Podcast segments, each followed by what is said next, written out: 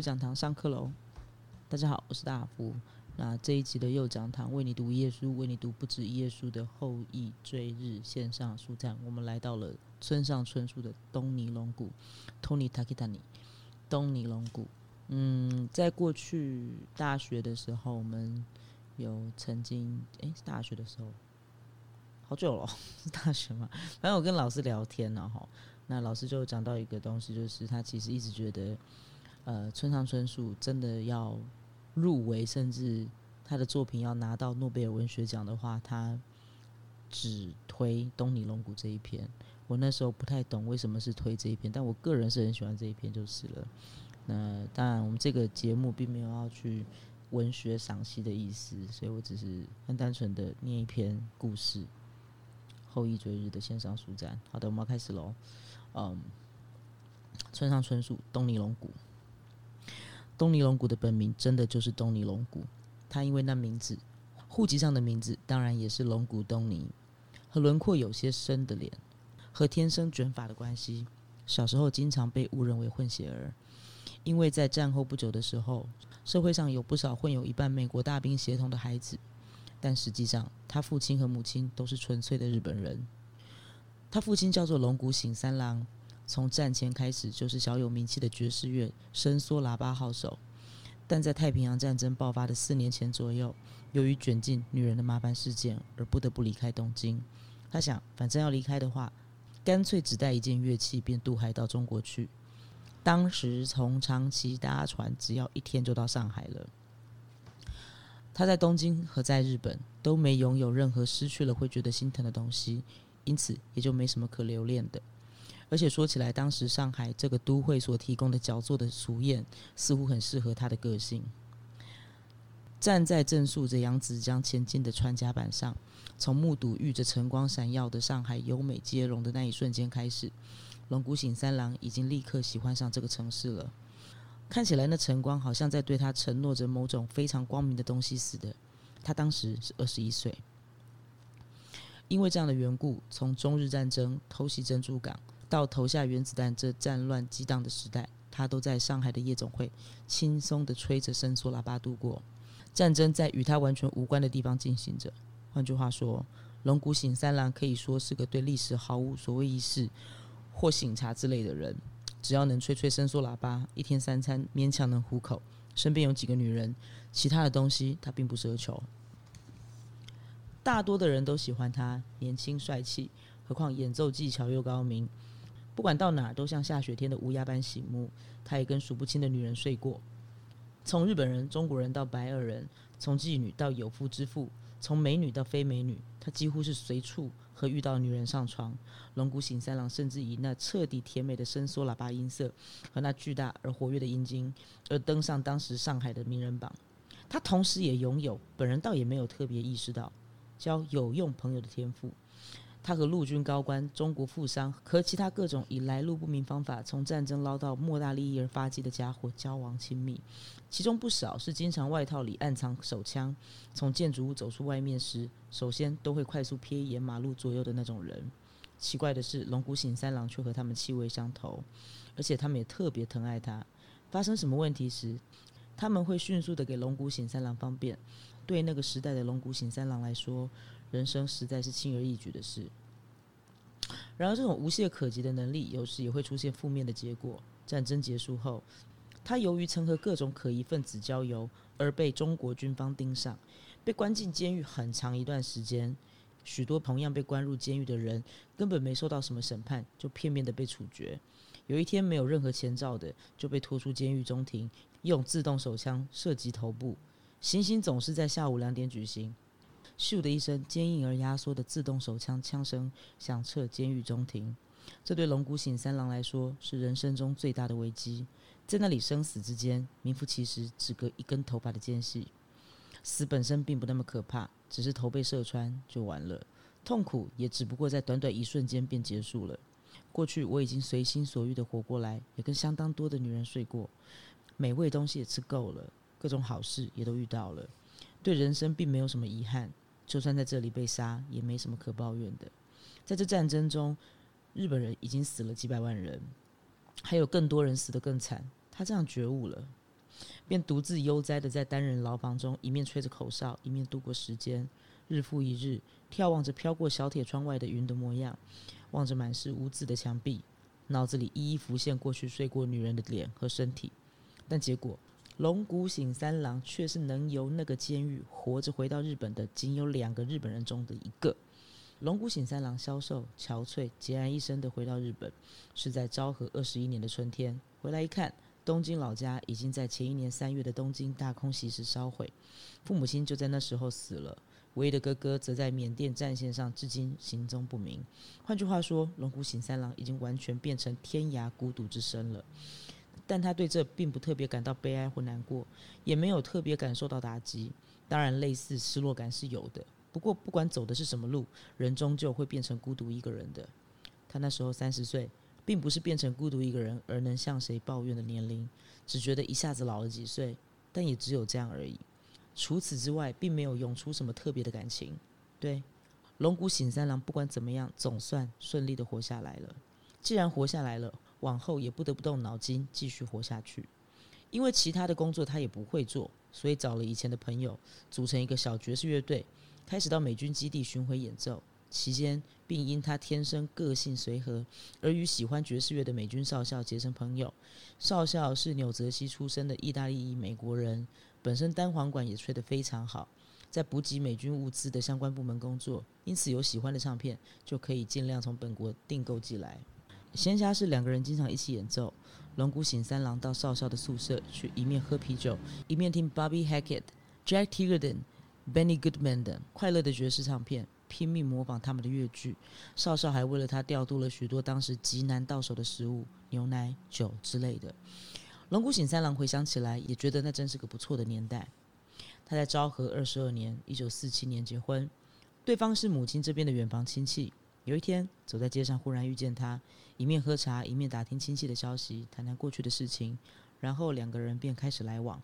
终于不知道为什么，推测大概是因为她怀孕了吧，就住在一起了。至少这是东尼龙骨从他父亲口中听来的。龙骨醒三郎有多爱妻子，东尼龙骨并不知道。她是一位美丽文静的女孩子，身体不太强壮。父亲说，结婚第二年生下男孩，孩子出生三天后，母亲就死了。他转眼间就死了，转眼间就烧掉了，非常安静的死法，没有任何纠葛，也没有任何痛苦的样子，便咻一下，消失般的死去，好像有人绕到背后，悄悄的把电源开关关掉一样。龙骨醒三郎自己都不知道该对这到底怎么感觉才好，他对这种感情很不懂，只觉得好像有什么平板的，像圆盘似的东西，整个塞进胸里去似的。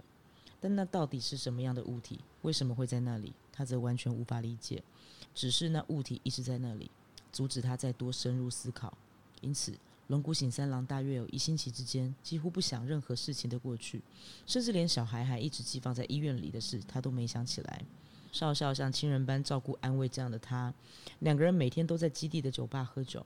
嘿，你要振作点才行哦！不管怎么样，孩子总要好好抚养啊。少校认真的激励他，他不知道少校到底在说什么，但他默默点头。他对对方的好意倒是可以理解。然后少校好像忽然想起来似的，提出如果不嫌弃的话，自己倒愿意当这孩子的命名父亲。对了，仔细想想，龙骨醒三郎连孩子的名字都还没取呢。少校说，就以自己的名字东尼给这孩子命名。虽然东尼这名字怎么想都不适合当日本小孩的名字，不过那是不是合适的名字？这疑问。似乎连一瞬间也不曾浮现在少校的脑子里过。龙骨醒三郎回到家后，把龙骨东尼这名字写在纸上，贴在墙上，看了几天。龙骨东尼不坏呀。龙骨醒三郎想，往后美国的时代还会继续一阵子吧。给孩子取美国味的名字，或许有什么方便也说不定。但由于取了那样的名字，却在学校被当作混血而嘲笑。他一报出自己名字时，对方脸色总是怪怪的。甚至有点厌恶的样子，很多人把那当恶作剧来看，其中甚至有人因此而生气的。东尼龙骨也因为这个关系而完全变成一个经常封闭自己的少年，也没有像朋友的朋友。不过他并不以这为苦，一个人独处对他来说是极自然的事，甚至可以说是人生的某种前提。自从他懂事以来，父亲就经常率着乐团四处去旅行演奏。小时候还有上班的女佣来照顾他。上了小学高年级之后，他已经什么都会一个人打理了，一个人做饭，一个人关门，一个人睡觉，并不特别感觉寂寞。与其有人为他费心做东做西，不如他自己做来得轻松。自从妻子死后，龙谷醒三郎不知道为什么并没有再婚。当然，他依然继续交了不少女朋友，但他从来没有一次把其中的任何一个带回家过。他也和儿子一样，似乎习惯了一个人过下去。父亲和儿子的关系，并不像从那样的生活想象到的那么疏远，但因为两个人同样都是深深适应孤独这习惯的人，因此两个人都不会主动敞开自己的心，也没特别感觉到有这样做的必要。龙骨醒三郎不是一个适合当爸爸的人，东尼龙骨也不是个适合做儿子的人。东尼龙骨喜欢画画，每天一个人窝在房间里光画着画，尤其喜欢画机器，把铅笔尖端削得像针一般尖。他擅长详细清晰地画出脚踏车、收音机、引擎等这类东西的细部。画花时，他连叶脉都一根一根细微的描绘。不管别人怎么说，他都只能以这样的画法来画。他的学科成绩并不出色，但只有画图、美术成绩，但只有画图、美术成绩经常都好的拔尖。只要有比赛，大多能拿到一等奖。因此，他高中毕业后进入美术大学。从上大学那年开始。父子两人并没有特别由谁提出，而像是理所当然的就分开来住了。成为插画家也是顺其自然的结果，实际上也没有必要考虑其他的可能性。他身边的青年们正在烦恼、摸索、苦闷的时候，他却什么也不想的，默默继续画着精密的机械式图画。那是年轻人正在切实地以暴力反抗权威和体制的年代，因此在他周围几乎没有人能欣赏他所画的极写实的画。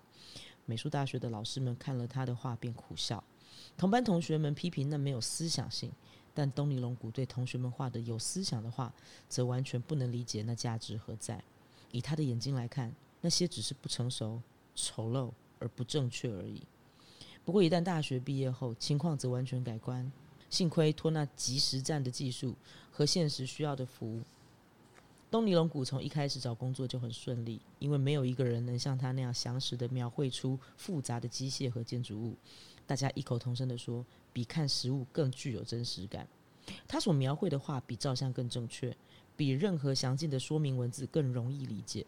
他转眼间就成为当红的插画家，从汽车杂志的封面画到广告插画，有关机械化的工作他什么都接，工作既愉快，收入又高。在那之间，龙骨醒三郎继续悠哉地吹着伸缩喇叭，进入摩登爵士的时代，然后自由爵士的时代，在变成电子爵士的时代后，龙骨醒三郎依然继续演奏他从前的爵士。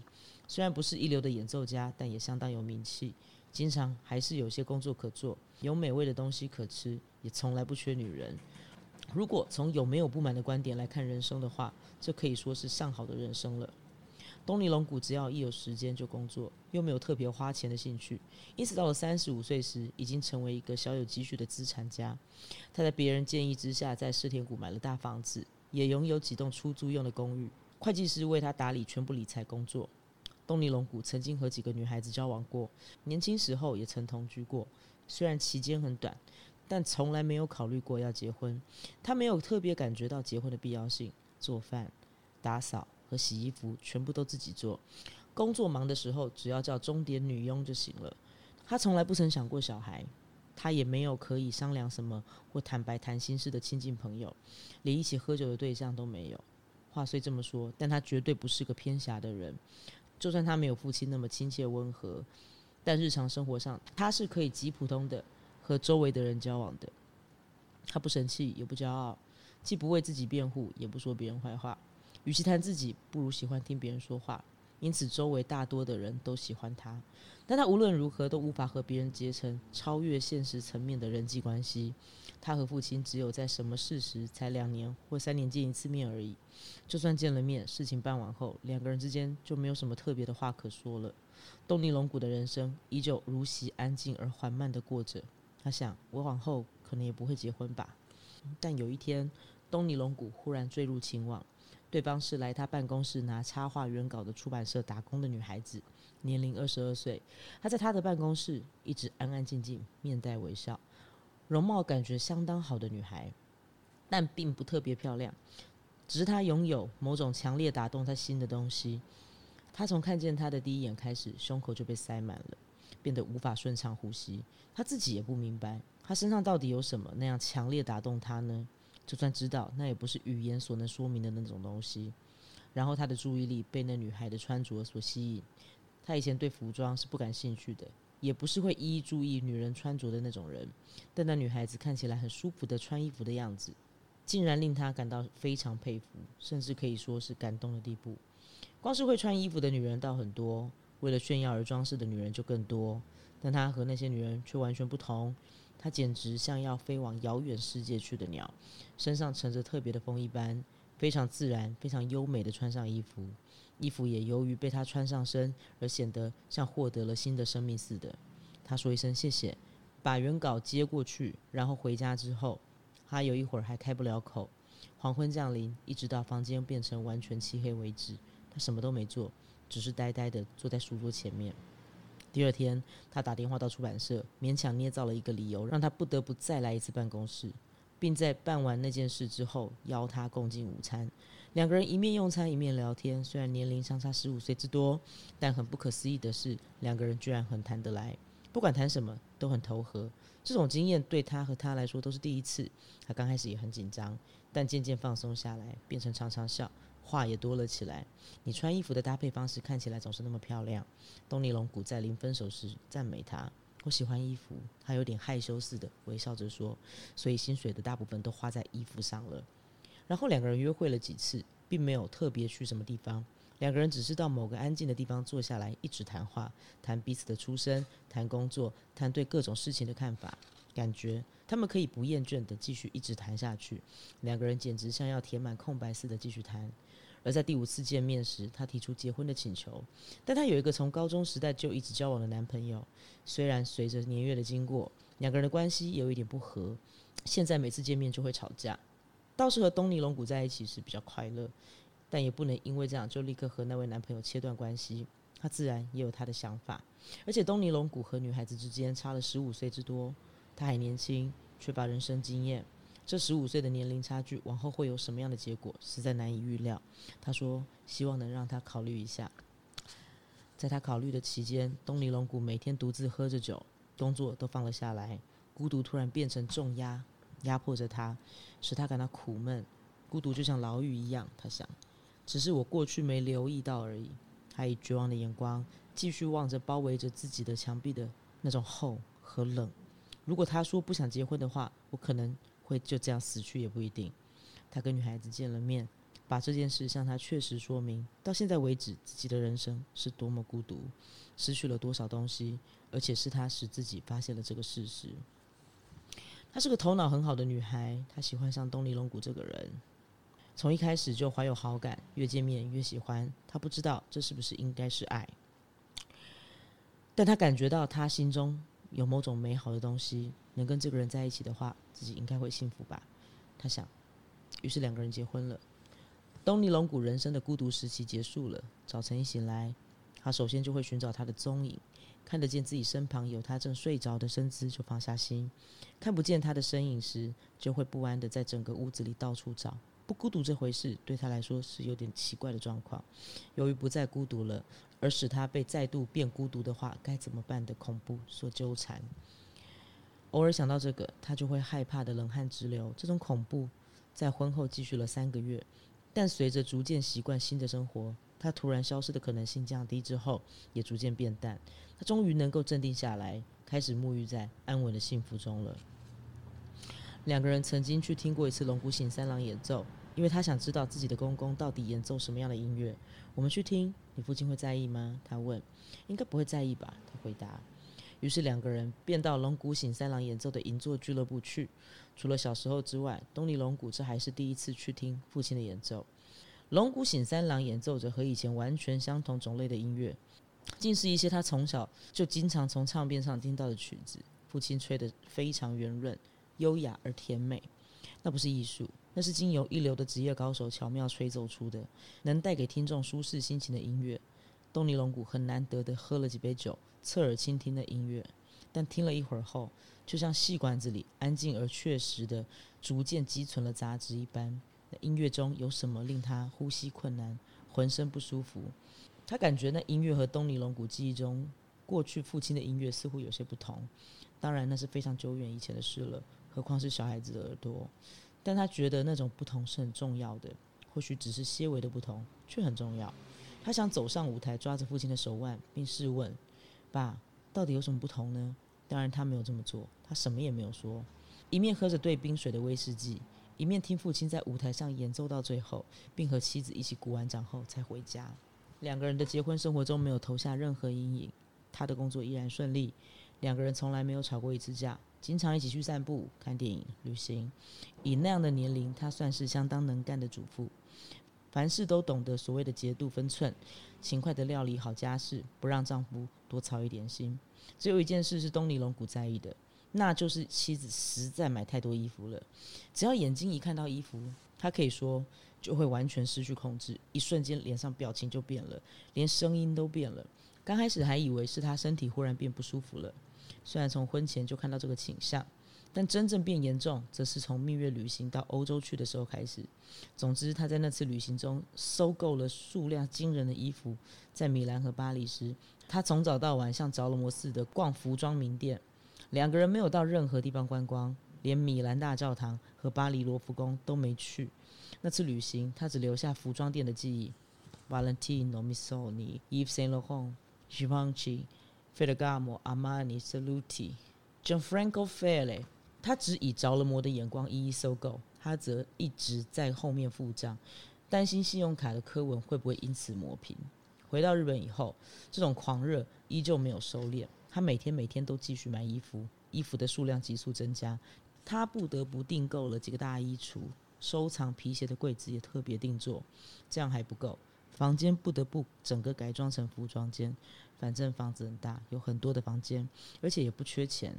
何况妻子又非常懂得穿着，只要有新衣服穿，他似乎就很快乐的样子。所以他想不要抱怨，没关系吧？这个世界没有完美的人啊。但当妻子的衣服数量多的连一个房间都收藏不完时，他毕竟还是不安起来了。有一次在妻子不在家时，他试着算了一下那衣服的数量，根据他的计算，就算一天换两次衣服。要全部穿完这些衣服，必须花接近两年的时间。再怎么说，这数量也都太多了，不能不适可而止了。有一天吃过晚饭之后，他鼓起勇气提出来说：“衣服少买一点好吗？我并不是只考虑到钱的问题，有必要的东西尽量买没关系。你打扮的漂亮，我很高兴。可是有那么多昂贵的衣服，真的有必要吗？”妻子低头想了一下，然后这样说：“我想你说的有道理，衣服这么多。”并不必要，这点我也很明白哦。不过明白归明白，我还是没办法。他说：“眼里一看见有漂亮衣服，我就会忍不住要买。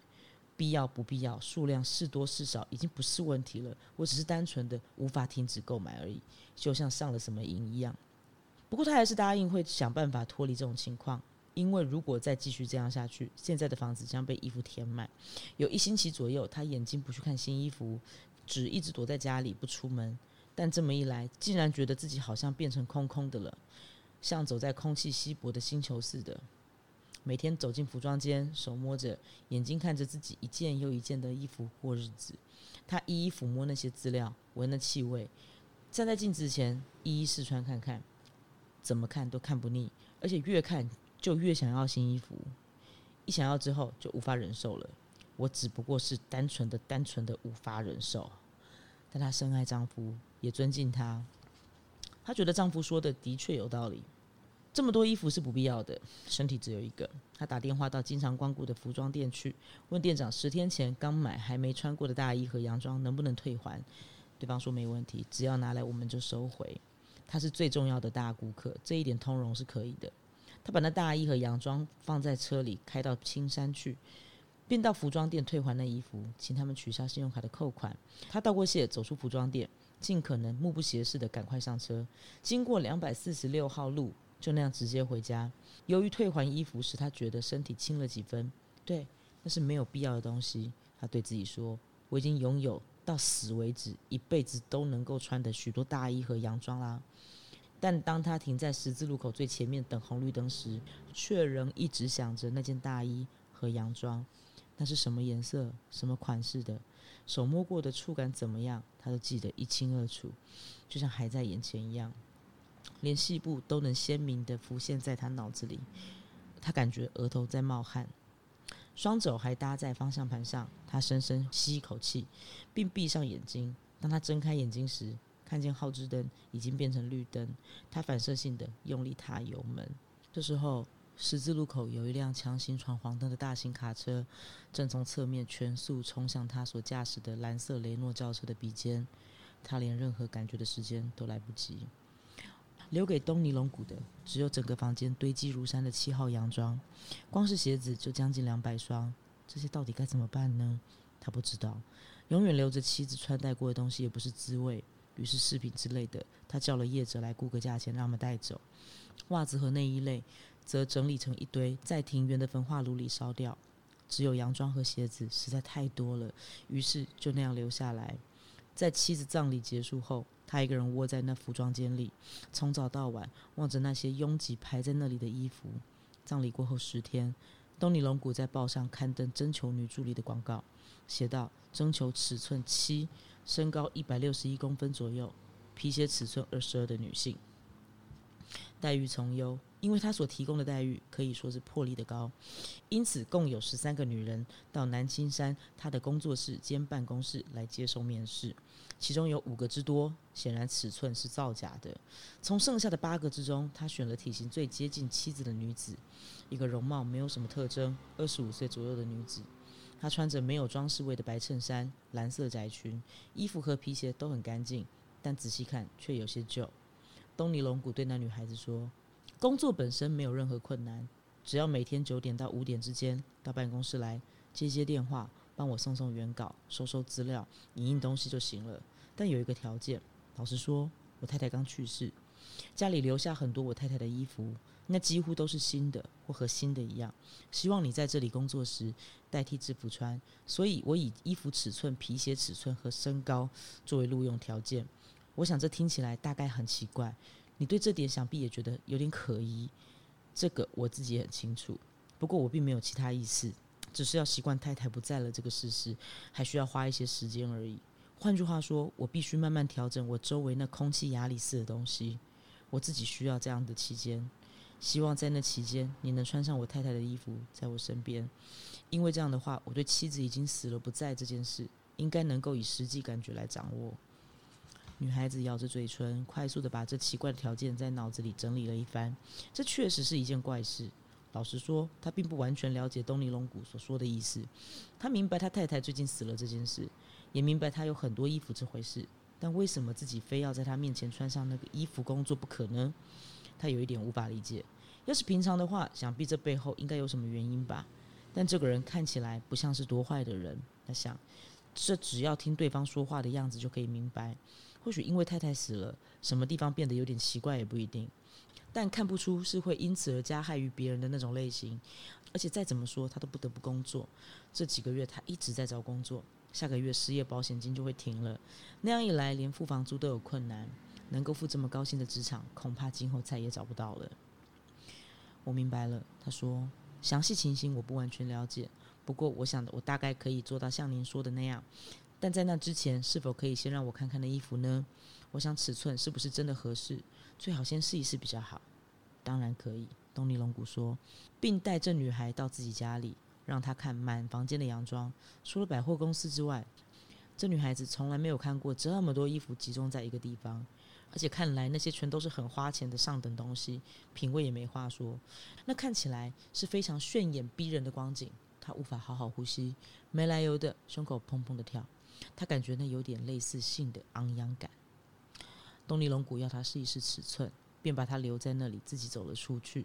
女孩子回过神来，拿起身边的衣服试穿了几套，鞋子也试穿看看。衣服和鞋子都好像是为他而做似的，尺寸完全吻合。他把那些衣服一件一件拿在手上看着，试着用手指抚摸看看，闻闻味道。几百套美丽衣服就排列在那里。终于，他的眼睛涌出泪水，他没办法不哭。泪水不停的涌出来，他克制不住。他身上还穿着死去女人所留下的衣服，强忍住声音的暗暗哭泣。过一会儿之后，东尼龙骨过来看情形，问他为什么哭。不知道，他摇头回答，因为从来没看过这么多漂亮衣服，大概因此而错乱了。对不起，他说。并用手帕擦眼泪。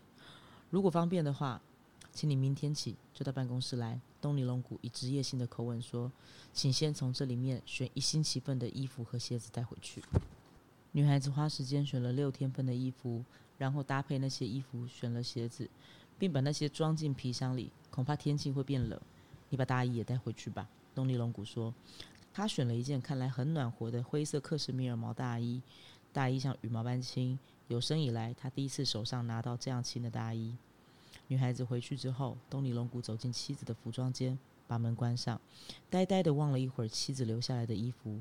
为什么那个女孩子看见衣服竟哭了呢？他无法理解。